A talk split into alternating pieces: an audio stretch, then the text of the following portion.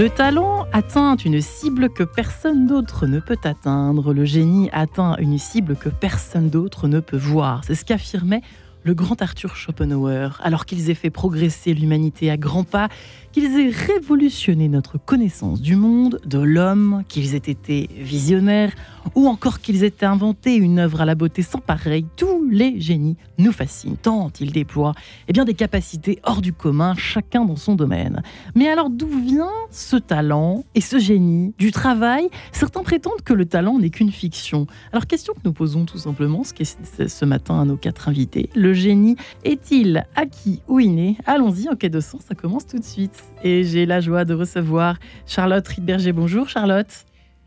Bonjour Je me suis trompée sur votre nom, c'est ça Riedberger, Riedberger? Les deux sont égales. Les deux sont égales. Écoutez, vous êtes psychanalyste depuis 20 ans, vous êtes docteur en sciences psychologiques et de l'éducation, en philosophie, en sciences sociales. Vous êtes spécialisé dans les profils neurocognitifs atypiques, notamment euh, ceux qui concernent certains de nos génies en tout cas certains que vous évoquez dans votre livre, n'est-ce pas? Donc HPI que nous connaissons de plus en plus, nous l'entendons tout le temps, ce terme HPI, TSA, TDAH, euh, les 10, etc. Euh, votre livre 3 minutes pour comprendre comment pensent les génies, euh, dans lequel vous, vous proposez vraiment une, histoire de, une histoire finalement du fonctionnement quasiment cérébral de ces génies. Enfin, c'est peut-être un peu exhaustif de ma part de dire ça, parce qu'on n'en saura, on saura jamais tout sur ce mystère du génie, parce que je pense qu'il y a une part de mystère quand même. Bien entendu, bien entendu. c'est d'ailleurs un des points que je soulève dans ce livre, euh, notamment en relation avec l'idée que les génies pourraient avoir accès à un réservoir d'informations universelles où ils piocheraient en quelque sorte euh, les, résolutions de, certains, de certains de leurs questionnements, des théorèmes, ou encore l'inspiration pour leurs œuvres artistique. Voilà. Eh bien, nous sommes également en compagnie, merci Charlotte pour cette présentation. Nous sommes également en compagnie de Thierry Dubois. Bonjour Thierry. Bonjour Marianne. Qui vous intéressez au talent depuis très longtemps. Les talents que nous avons tous. Merci de vous rapprocher de votre micro. Euh, vous êtes coach, vous coachez des cadres et dirigeants depuis 20 ans, vous développez la, la compréhension de la réussite par son travail, qui est une certaine forme de déploiement du talent, à mes yeux, je ne sais pas si j'ai raison. En tout cas, le livre pour découvrir vos talents euh, a été publié chez Erol, tout fraîchement. Euh, nous sommes également en présence de Léo Queston. Bonjour, Bonjour Léo. Bonjour. Ravi de vous recevoir. Alors vous, vous êtes un peu notre, euh, notre petit témoin du jour, notre petit, notre grand témoin du jour, si je puis dire, puisque vous êtes euh, un véritable euh, génie hein, dans, votre, dans votre style. Vous êtes professeur agrégé d'allemand. Vous êtes l'auteur donc vous êtes l'auteur de je ne sais combien de scénarios, de polars. vous avez publié, écrit 40 fictions pour France, une quarantaine de fictions pour France Inter. Vous avez publié euh, chez l'Armatan euh, Autant en emporte l'histoire. Vous êtes passionné d'histoire. Euh, bref, vous écrivez, vous créez. Vous êtes un, comment peut-on dire, une sorte de Comment est-ce, comment est-ce qu'on vous définit? Scénariste, plumant tout genre Je ne sais pas, comment est-ce qu'on peut vous... Bon, moi j'aime bien le mot auteur. Il, tout simplement. Oui, il a finalement la discrétion. bah, et, le, roman pour lequel vous avez eu la gentillesse de m'inviter, là, Le manoir de Kerbrock, si je puis dire, euh, et, ne voyant pas grand-chose, ben, je l'ai écrit à l'aveugle. J'ai tapé les 250 pages du livre euh, en fermant les yeux. Waouh Et j'allais évidemment vous spoiler ce que j'allais dire, puisque vous avez la ah. particularité, évidemment, euh, vous venez de le préciser, donc c'est pour ça que je dis évidemment, d'être mal, d'être non-voyant, c'est ça, Léo, depuis toujours presque, disons, ça s'est aggravé euh, en 1900, en 2000, euh, enfin quand j'ai eu, disons, 63 ans, là j'en ai bientôt 78 et je ne peux plus ni lire ni écrire. Euh, c'est tout juste si autour de cette table, d'autant plus qu'il y a de la lumière un peu vive, je distingue les formes, mais j'ai toujours considéré, pour ma part, que cette presque cécité était un non-événement. Et euh, j'ai toujours eu une longueur d'avance sur le handicap. Euh, à l'extérieur, euh, j'ai un prolongement au bout de mon bras qui est mon chien guide. Hmm. Et à la maison, mon prolongement, c'est le clavier de l'ordinateur que j'ai appris par cœur. Et oui, parce qu'on n'a pas présenté Phoenix qui est à vos pieds, qui est très sage, Phoenix. Phoenix qui est votre chien, tout simplement. Euh, et nous sommes enfin en ligne avec vous, Patrick Lemoine. Bonjour monsieur. Oui, bonjour Marie-Ange. Alors, vous, monsieur. C'est parce que vous êtes loin, qu'est-ce que vous voulez? Psychiatre, docteur en neurosciences que vous êtes, directeur d'enseignement à l'université Claude Bernard de Lyon, expert auprès des tribunaux. Vous avez donc publié plusieurs ouvrages et dont La santé psychique des génies euh, chez Odile Jacob. Alors moi j'ai quand même une question pour commencer, évidemment, vous vous en doutez, la question qu'on se pose toujours, c'est à, la lumière d'ailleurs de ce dernier ouvrage euh, de notre ami, je n'arrive jamais à me souvenir de son nom, Le talent n'est qu'une fiction, Sama Karaki. Est-ce que finalement, euh, les génies ont un... Ça, je vous pose la question à vous, Patrick Lemoine.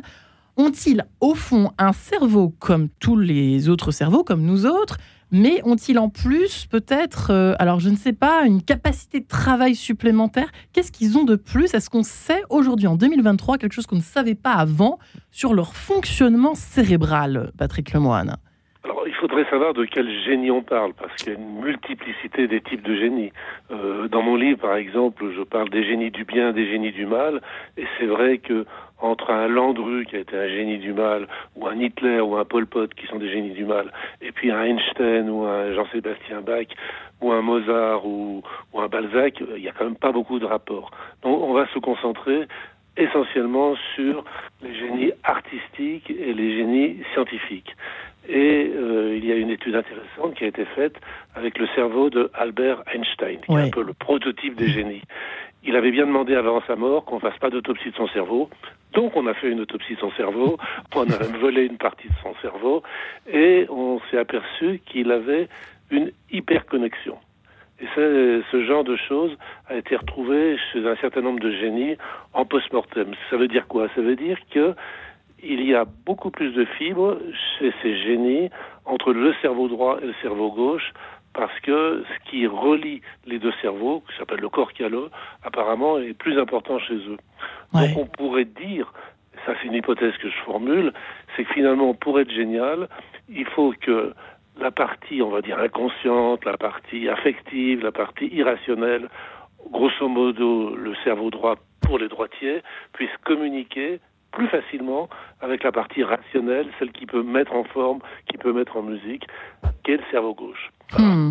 C'est un peu grossier ce que je dis comme ça, il faudrait l'affiner, mais en gros, la capacité de faire communiquer nos rêves, nos lapsus, nos intuitions, et de les mettre en musique avec euh, une grande intelligence serait peut-être, je parle des artistes et des scientifiques, une des clés de leur fonctionnement. Charlotte Riedberger, est-ce que vous diriez la même chose? Est-ce que vous complétez cette, cette histoire de, de, tous égaux ou pas? Question de quoi? Question de corps calleux question, question de quoi? Oui, effectivement. Donc, chez un, certain nombre de génies, on va constater qu'il y a plus de connexions entre les deux hémisphères, droit et gauche, mais pas seulement. Euh, par exemple, chez Einstein, on a remarqué qu'il avait euh, beaucoup d'astrocytes. Et euh, ce sont des, des, cellules qui ont une grande plasticité cérébrale. de même, il y a beaucoup de neurones miroirs chez les HPI. Et les HPI sont à la fois les neurones de l'empathie, euh, mais aussi donc de la capacité à imiter et à inférer les actions à mener. Donc ça, ça permet euh, des calculs prédictifs, on va dire, qui permettent au, génie d'aller beaucoup plus vite et même euh, d'imaginer très très vite à partir d'une observation comment on va pouvoir en faire quelque chose. Mmh. même, pardon. on, on, observe aussi chez les personnes euh, autistes qu'il va y avoir des régions du cerveau qui vont pouvoir travailler ensemble. Euh, alors qu'elles ne travaillent pas nécessairement ensemble chez euh, des personnes qui sont plus dans la norme. Donc, c'est aussi une question d'alliance, on va dire, au sein du cerveau. de même, on a des zones du cerveau qui vont dysfonctionner. Donc, par exemple, on a chez des personnes qui ont un dysfonctionnement du thalamus, qu'on retrouve donc dans, dans l'autisme, euh, mais aussi chez les parkinsoniens ou euh, chez les personnes euh, qui ont une, schizophrénie. Donc ça veut, dire qu'il va y avoir plus de stimuli qui vont être perçus. et aussi plus de, facilité à associer ce qu'on appelle des idées non connexes, c'est-à-dire des idées qui n'ont rien à voir les unes avec les autres et qui peuvent fabriquer parfois des idées bizarres, tout ce qu'on va retrouver dans la folie, mais des associations qui sont très fertiles et qui permettent justement plus de créativité.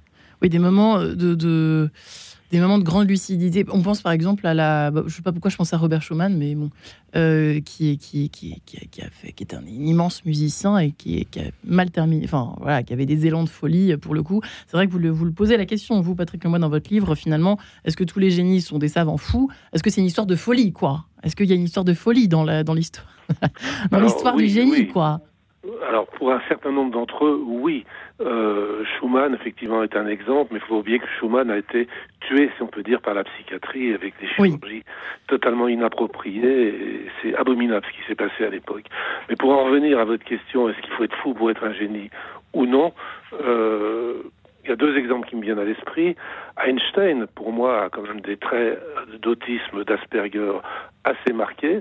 Picasso un petit peu aussi, et on voit que ces gens-là, en effet, ils mettent ensemble des trucs qui n'ont rien à voir ensemble. Par exemple, euh, Einstein raconte un de ses rêves, je suis sur une luge, je dévale à toute allure une pente neigeuse, je vais de plus en plus vite, je lève les yeux et je vois que les étoiles se déplacent.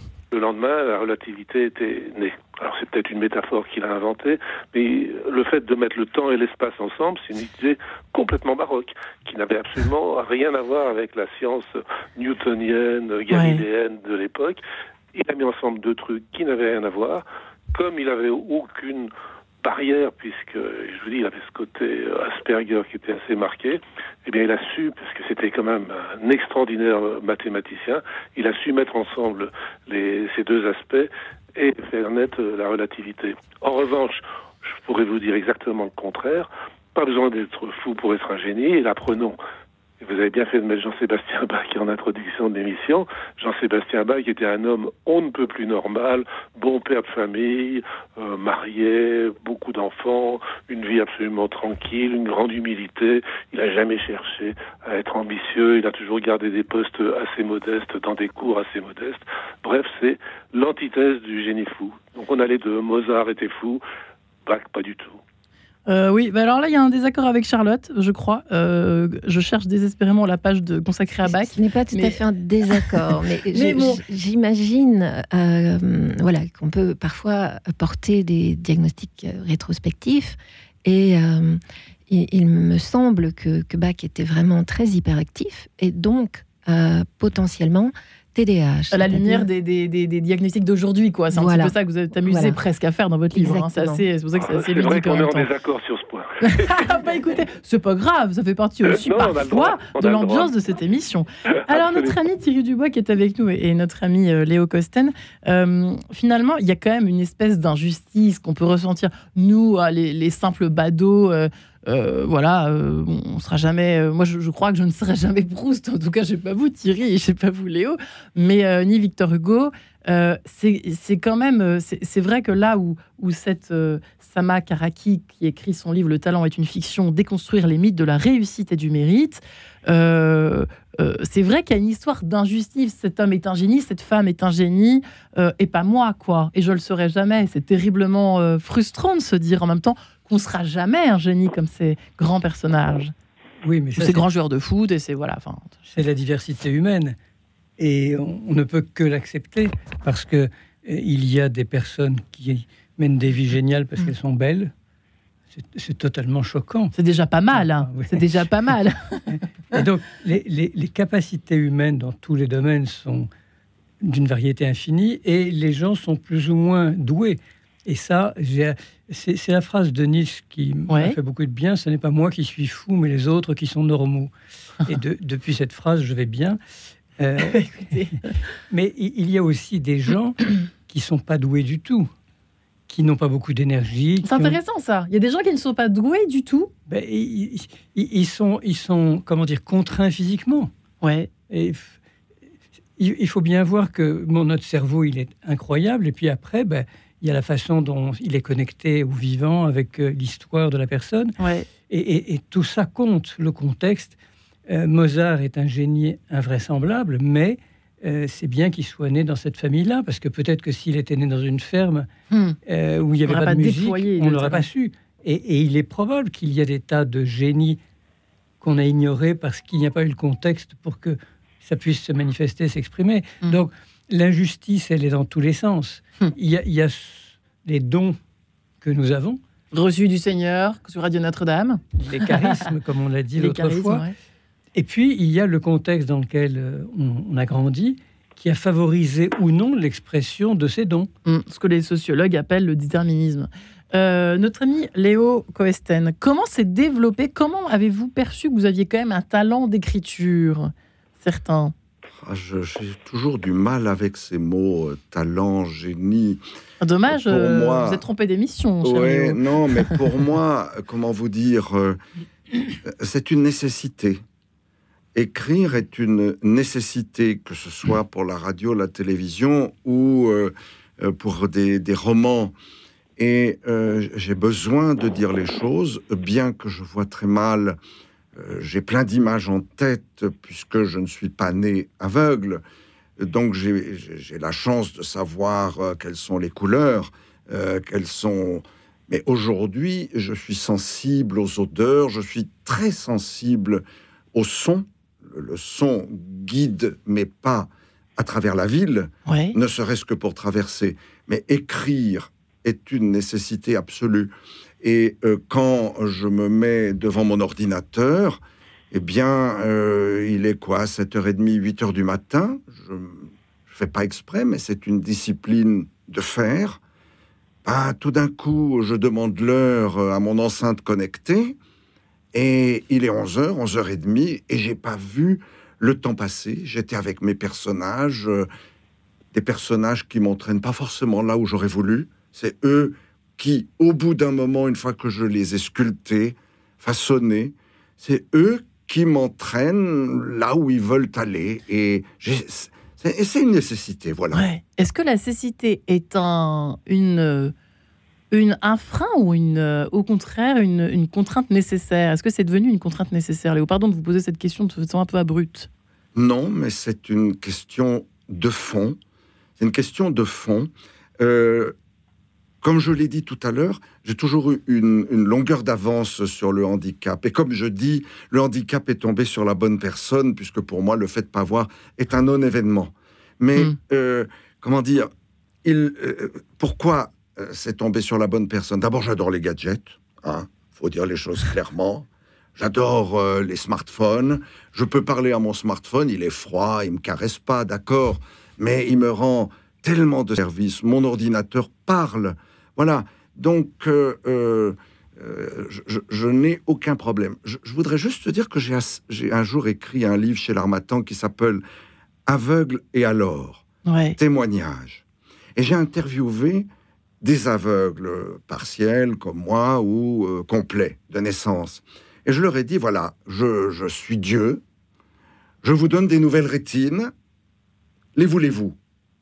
Eh bien. Ils m'ont tous répondu non nous nous sommes construits tels que nous sommes, avec notre cécité, il faudrait mhm. tout réapprendre. Waouh c'est là, c'est pour ça que vous êtes là avec nous, Léo, parce que c'est vrai qu'on a, on a envie de savoir. Ça fait partie de la question. Est-ce que euh, la contrainte pousse finalement le génie à, euh, hein, Charlotte, vous voyez où je veux en venir finalement? Bien entendu. Un, un parti pris pour euh, faire cette émission, mais c'est vrai que je trouvais ça intéressant d'avoir Léo avec nous pour, euh, pour échanger sur cette histoire de...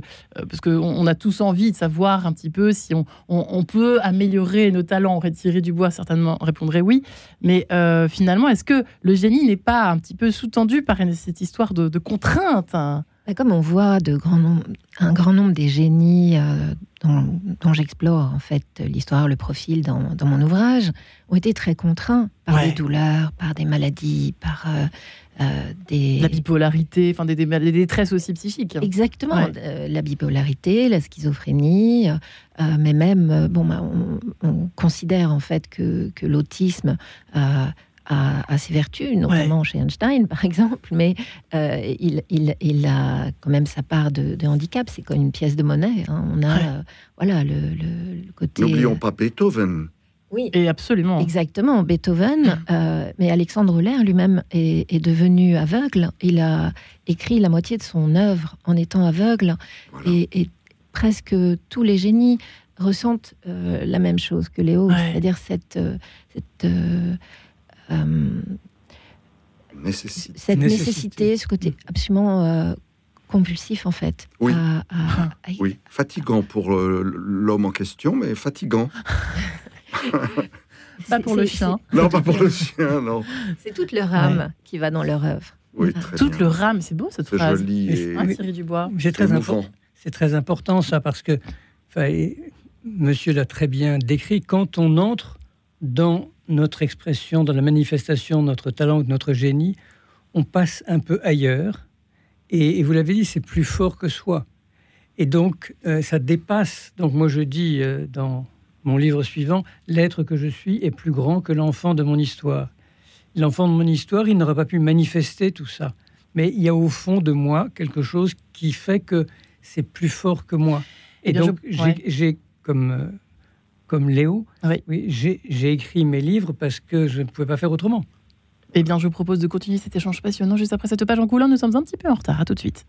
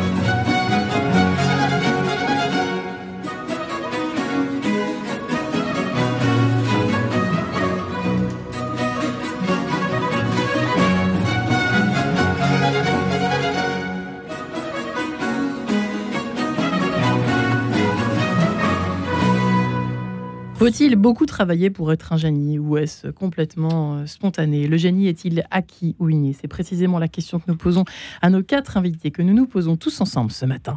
Charlotte Riedberger est psychanalyste. Elle a écrit Trois minutes pour comprendre comment pensent les génies. Euh, c'est assez euh, éclairant et surtout amusant à lire, chère Charlotte. Merci. Au courrier du livre, Patrick Lemoine est avec nous, psychiatre, docteur en neurosciences, qui a écrit La santé psychique des génies. Ça, vous, ça nous titille, hein, cette histoire cette année. Ça nous titille, l'histoire des génies. Euh, chez Audi Jacob, Léo Koesten est non-voyant. Il est professeur agrégé d'allemand parmi d'autres talents qui sont les siens, notamment l'écriture. Lui qui a écrit toutes les séries Affaires sensibles pour France Inter, euh, qui a écrit une quarantaine de fictions, des ouvrages. Euh, voilà, il s'intéresse euh, à l'histoire en, général. Thierry Dubois est avec nous, lui qui a publié À la découverte de mes talents, qui a été réédité chez Généresso. Donc vous vous intéressez euh, précisément à la question du talent. vous êtes coach de cadre et de dirigeants, notamment aussi, mais pas, pas, seulement. Vous, vous accompagnez également des particuliers. Euh, et je crois que j'ai présenté euh, tout le monde. Oui, c'est bon, on est tous les quatre présents, on peut continuer. Patrick Lemoine, faut-il travailler pour être un génie ou pas? Est-ce qu'un génie a besoin forcément de travailler? Est-ce qu'il y a des génies dans l'histoire qui n'ont pas eu besoin du tout de travailler pour sortir, pour pondre des chefs-d'œuvre? Alors, je voudrais d'abord dire que je pense qu'il n'y a pas beaucoup de lien entre le talent et le génie. C'est-à-dire, je connais énormément de personnes qui sont extrêmement talentueuses, qui sont très très bonnes dans leur domaine, mais qui ne sont pas des génies, qui sont hmm. souvent hmm. euh, des, des, experts dans leur domaine. On voit par exemple des gens qui sont des sculpteurs formidables, mais qui n'ont pas cette inspiration, ce truc. Un génie, c'est quelqu'un qui bouleverse tout ce qui était auparavant. C'est quelqu'un qui entraîne, comme disait l'américain, un changement de paradigme, qui n'a pas peur de mettre par terre tout ce qui était construit auparavant. Galilée, il a tout mis par terre. Euh, Einstein, il a tout mis par terre. Léonard Vinci a tout mis par terre. Il y a un avant et un après. Il y a un avant Picasso, il y a un après Picasso. Ouais. C'est pas des gens qui ont du talent, c'est des gens qui ont du génie. Et je pense que c'est très important de faire cette différence.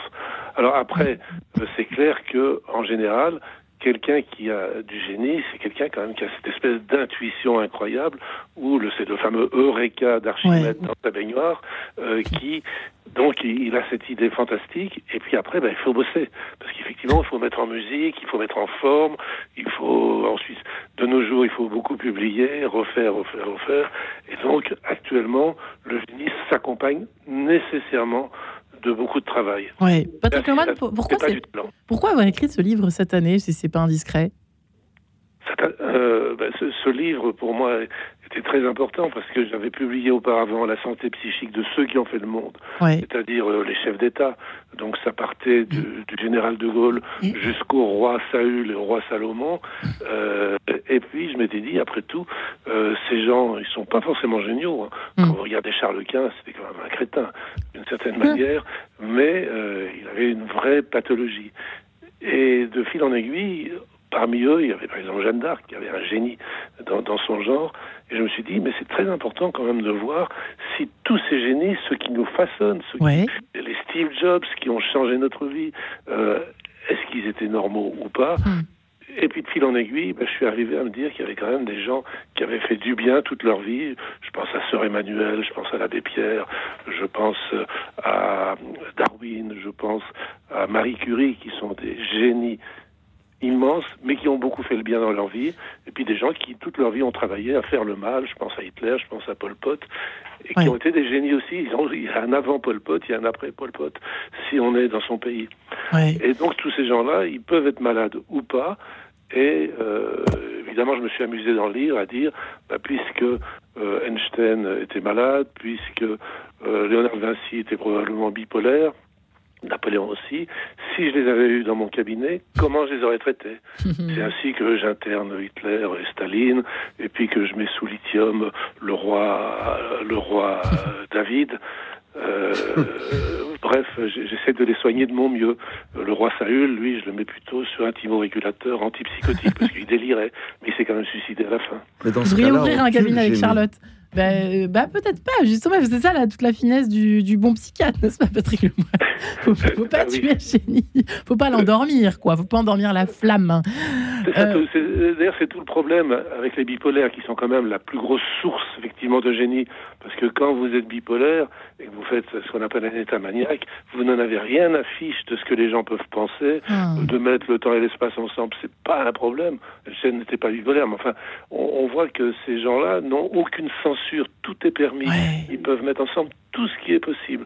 Mais en effet, le grand problème, je me rappelle d'une dame que je soignais qui était peintre, de grand talent, voire de génie, et elle me disait, quand je délire trop, je peux plus produire. Quand je suis complètement déprimé, je ne produis pas non plus. Mais si vous me donnez trop d'anti de, de, régulateurs de l'humeur, là non plus ça marche pas. Donc le talent du psychiatre, c'est de donner des mini doses de manière à ce que les oscillations de l'humeur restent présentes mais euh, ne soit plus pas tout tuer quoi. Alors c'est vrai que c'est vrai que vous le disiez Patrick Lemoine, ce qui est fascinant, euh, là je l'adresse à vous Charlotte, ce qui est fascinant, c'est que dans toutes ces, descriptions de, de euh, alors de génie, parce que c'est vrai que vous avez raison, merci Patrick Lemoine de différencier un petit peu les deux, c'est qu'on se retrouve en eux. En fait, c'est nous en mieux. Enfin, c'est nous en mieux. Je ne sais pas si on peut dire ça, mais c'est fou. On se retrouve, on, on, est, on, est, on est porté par la musique de Mozart, de Bach, encore aujourd'hui. C'est parfois certains disent qu'ils sont indépassables. Léonard de Vinci, c'est exactement la même chose, etc., etc. C'est étonnant ça. On se retrouve, on a.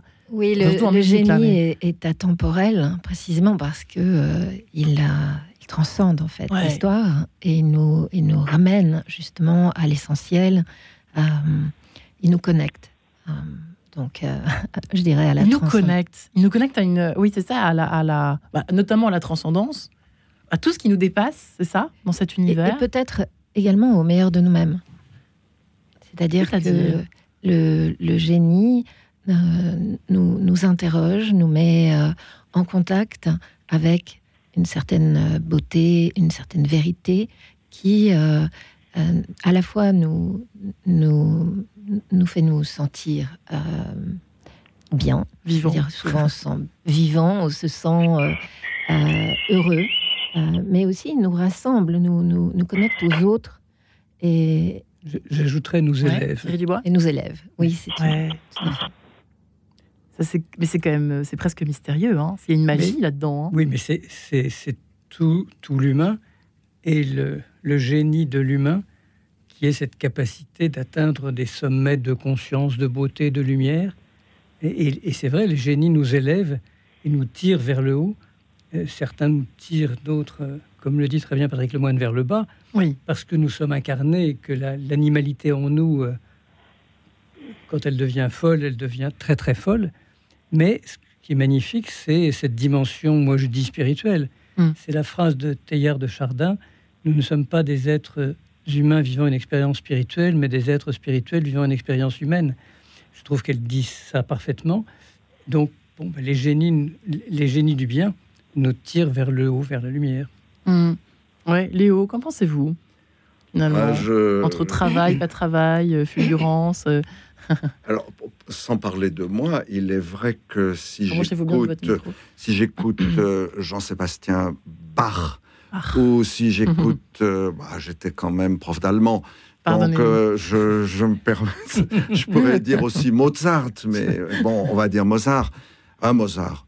Si j'écoute Mozart, je suis plus là. Voilà, je, suis plus là. Et, des fois, j'écoute un opéra juste pour quelques notes qui relèvent quasiment du génie. D'ailleurs, tiens, à propos génie, je saute du coq à l'âne et je reviendrai après. Je pense à Ravel. Ravel, qui avait composé Maurice Ravel, il avait composé son boléro mhm. pour essayer d'attirer des personnes qui n'aimaient pas forcément la musique classique vers la musique classique. Et il disait très modestement Oh, mon boléro, il n'est pas terrible. Mais alors, il fallait un peu de génie pour les dernières notes. Et je dirais que les dernières notes, la conclusion du boléro. Et je dirais que pour Mozart, je pense aux noces de Figaro, qui sont, bon, je j'ai pas de mots, hein, j'ai pas de mots. Mais alors il y a juste à la fin, quand tout s'arrange, c'est une œuvre profane, et à la comtesse qui chante trois, quatre notes à la fin que je qualifierais de célestes ouais. et qui vous font fondre. On réécoutera tous ensemble ici, je pense. Et les auditeurs aussi, les notes de Figaro, jamais de la même façon qu'avant. Merci beaucoup, Léo. Mais c'est vrai que le génie, ça, ça se joue à quelques notes près, si je puis dire, Charlotte. Par moment, c'est vrai qu'on on, distingue parfois peu euh, quelqu'un de grand talent et puis le génie. Il y a parfois, bon, euh, le monde de l'un frise avec le monde de l'autre, quoi. On ne sait pas trop. Oui, vous évoquez sans doute, vous avez peut-être en tête certains des personnages euh, que j'évoque dans mon ouvrage, qui peut-être n'auraient pas été rangés parmi les génies, comme Stephen Wilshire ou Kim Peek, qui ont des mémoires prodigieuses. Vous dites hyper. J'ai appris un mot avec vous. Idéique et, idétique. idétique. Oh, je ne connaissais pas ce terme. Ouais, voyez, pardonnez mon inculture, mais c'est intéressant. On en apprend tous les jours dans Quête de sens. Hein. Euh, euh, effectivement, il y a des, des, auteurs en tout genre, enfin des hommes et des femmes en tout genre. beaucoup moins de femmes que d'hommes d'ailleurs. Bah, malheureusement, malheureusement, c'est un peu la faute. René. Descartes, Emmanuel Kant. Oui, il y a vraiment une, série de, de, de, de, personnalités aussi et de cérébralités très très différentes. Vous avez aussi, vous avez quelques sportifs aussi à votre. Euh, non, non. En fait, pas, hein, si, vous. Si, vous. voyez euh, Alan Turing en tenue de sportif, c'est ah, Alan Turing. Hein. également marathonien. Mais euh, bah, Turing, justement, fait partie de ceux qui ont euh, été victimes euh, voilà, de, de, la psychiatrie dans le mauvais sens, puisqu'on on, l'a mis sous camisole chimique à cause de son homosexualité. Donc, c'est ce qui l'a peut-être conduit au suicide. Darwin, pour vous, est un génie vous le mettez dans les génies, Darwin, hein, Charles Darwin. Vous, êtes choqué de, Non, non, mais c'est juste une. C'est quand même un, des, un des génies qui, qui a révolutionné quand même euh, notre conception parce qu'il faut savoir qu'à l'époque, on n'avait aucune idée de l'évolution des espèces. Alors évidemment, certains courants aujourd'hui euh, pense que les choses sont plus complexes, hein, qu'on peut euh, associer le Lamarckisme. C'est vrai qu'il a marqué l'histoire. Donc il répond à, la euh, grille de lecture de Patrick Lemoine. Il a, il a marqué il y a un avant et un après Darwin. révolutionné. Donc c'est un génie. Et alors Saint-Augustin, rapidement, juste avant de continuer.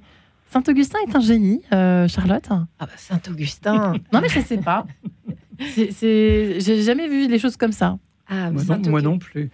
Oui, c'est intéressant, Charlotte. Pourquoi un génie, Saint-Augustin? Alors, Saint-Augustin, d'une part, euh, il a une. Euh, probable HPI, dites-vous, probable HPI.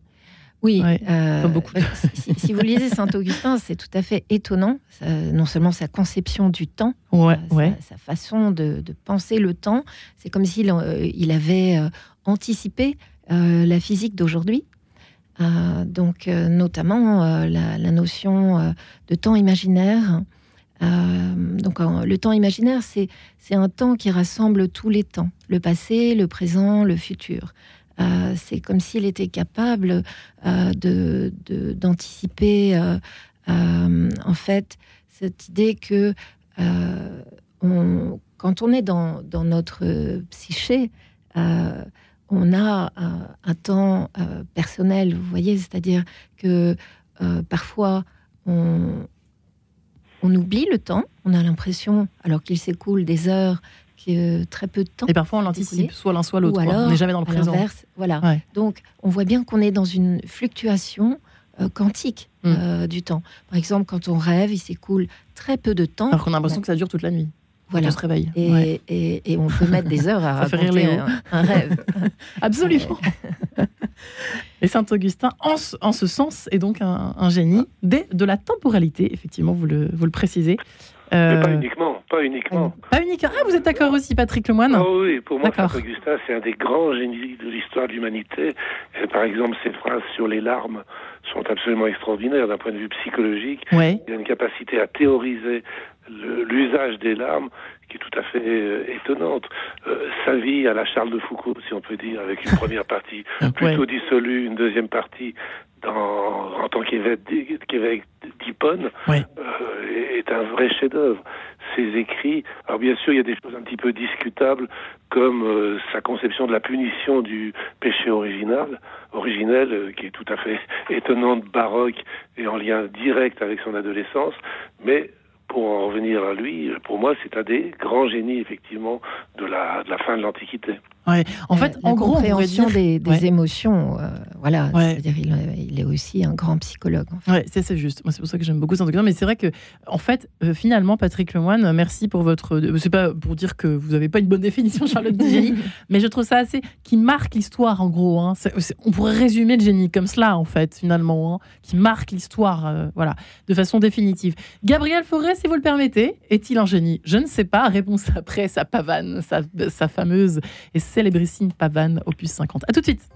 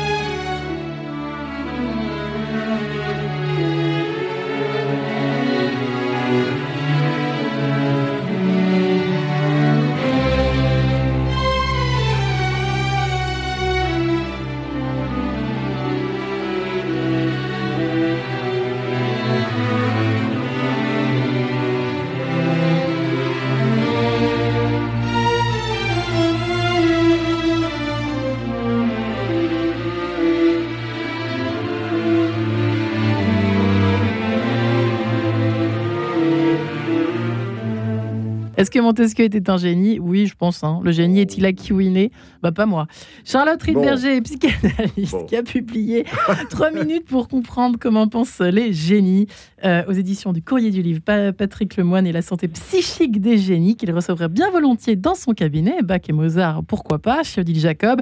Léo Coesten, qui a écrit Le Manoir du Kerbrock, votre dernier ouvrage euh, aux éditions Baudelaire, mais qui avait écrit surtout, euh, qui est professeur agrégé d'allemand, qui est euh, atteint de cécité depuis fort longtemps, qui avait écrit des tonnes de scénarios pour la radio, des polars, etc. C'est votre petit, votre grand, pourquoi je dis petit depuis ce matin? Votre grand talent à vous, et puis Thierry Dubois qui s'intéresse à cette histoire du talent, comment les faire fructifier? ça, c'est pour nous rassurer, pour nous dire, écoutez, pour m'aider éventuellement, pour m'aider. Exactement. Et on peut devenir, cela dit, euh, Charlotte, vous en parliez à l'instant, un génie sur le. Euh, ça faudrait que Patrick Lemoine euh, nous, nous donne également, nous, nous, partage un petit peu ce qu'il sait là-dessus, mais des génies sur le tas, quoi. Des génies qui deviennent des génies à la fin de leur vie. Ça, c'est étonnant. Hein oui, alors tout à fait. C'est comme si le, le, cerveau s'ouvrait ou simplement parce qu'il y a des, zones qui sont lésées, donc euh, suite à un AVC, un Parkinson, un choc émotionnel, enfin, ou un choc physique. Euh, parfois un, coup de mm. foudre ou un, clou euh, qui vient léser une partie du cerveau et qui, du coup, c'est pas seulement que le cerveau a des capacités de, remédier donc à, ce, cette lésion, ce traumatisme, mais c'est aussi que c'est comme si ça ouvrait la boîte de Pandore et donc qu'une nouvelle faculté euh, pouvaient émerger. Donc on a des cas de savantisme euh, spontané hein, qui, qui émergent, donc quelqu'un qui est capable euh, de parler une langue qu'il n'a jamais parlé, qui, à laquelle il ne connaît rien, ou bien de voir le monde sous forme d'équations, ou encore... Euh, on, pense à qui des, célèbres mathématiciens ou scientifiques on, pense à des, personnes qui sont pas forcément... Non mais de, des noms célèbres, hein, vous en avez ou pas? Pas euh, forcément? le, nom m'échappe à l'instant, mais en tout cas, vous avez par exemple euh, Alonso Clements euh, qui est devenu un célèbre sculpteur et qui est capable en, en 10 minutes, en regardant par exemple un cheval, de, le modeler et, d'en faire quelque chose de, magnifique. on a, on a de nombreux cas en fait. aussi de, personnes qui deviennent des musiciens extraordinaires.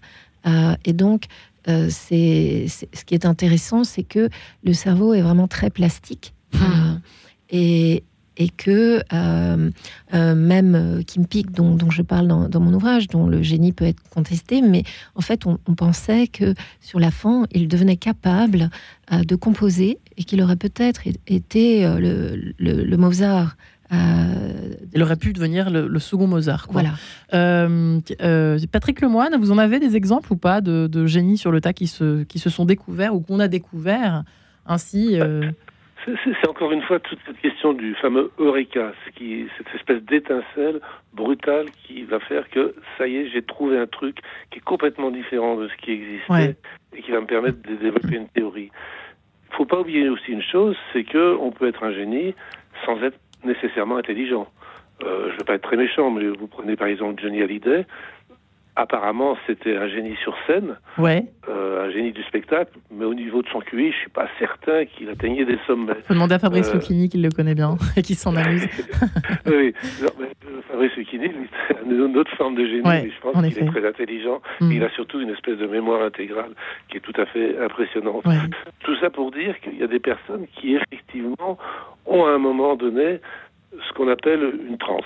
Parce que je crois, ah. Léo nous l'a très bien mm. montré tout à l'heure, quand il écoute euh, Mozart, euh, eh bien, euh, ou Bach, pour reprendre sa terminologie, eh bien, il est en transe, manifestement.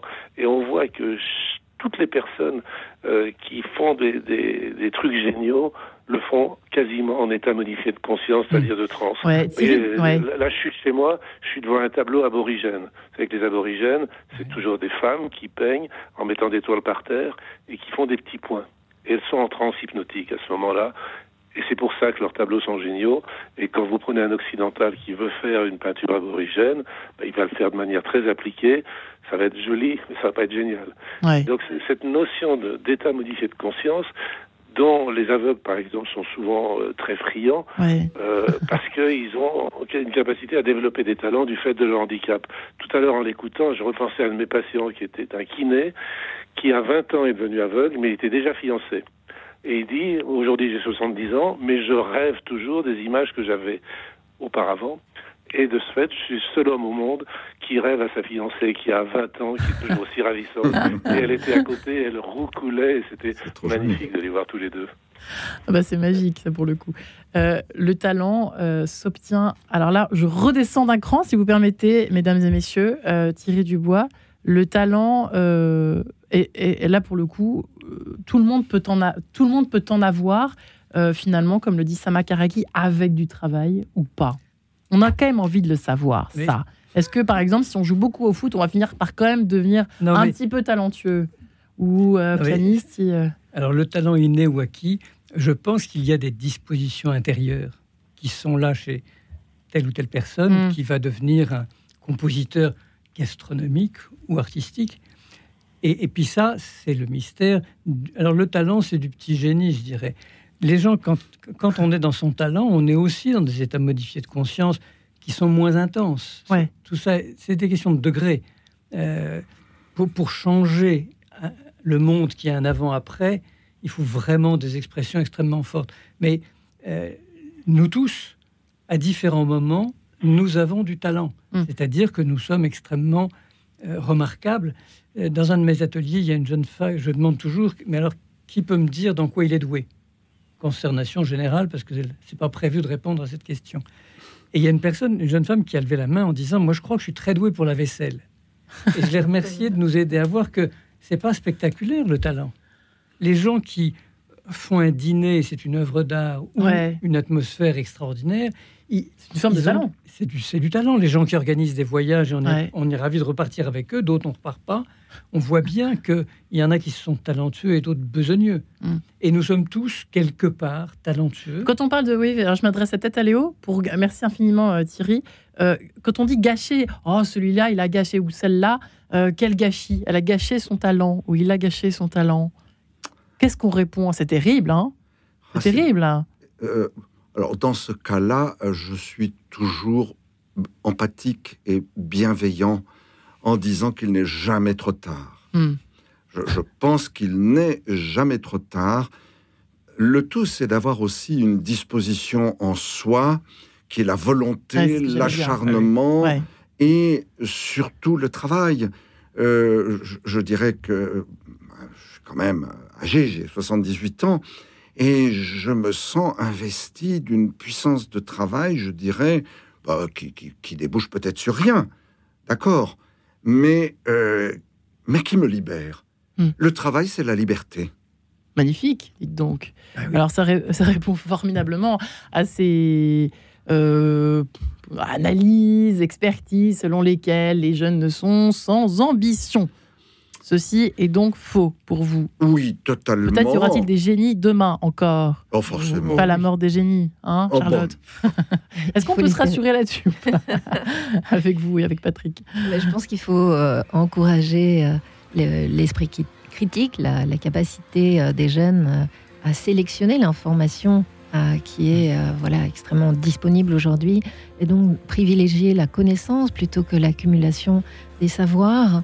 Euh, et donc la passion se rendre euh, disponible pour observer, s'émerveiller, euh, remarquer les signes discrets, avoir une approche plutôt transversale hein, et faire des liens donc inattendus. Et pour ça, il faut être effectivement dans la possibilité de se mettre dans des états modifiés de conscience.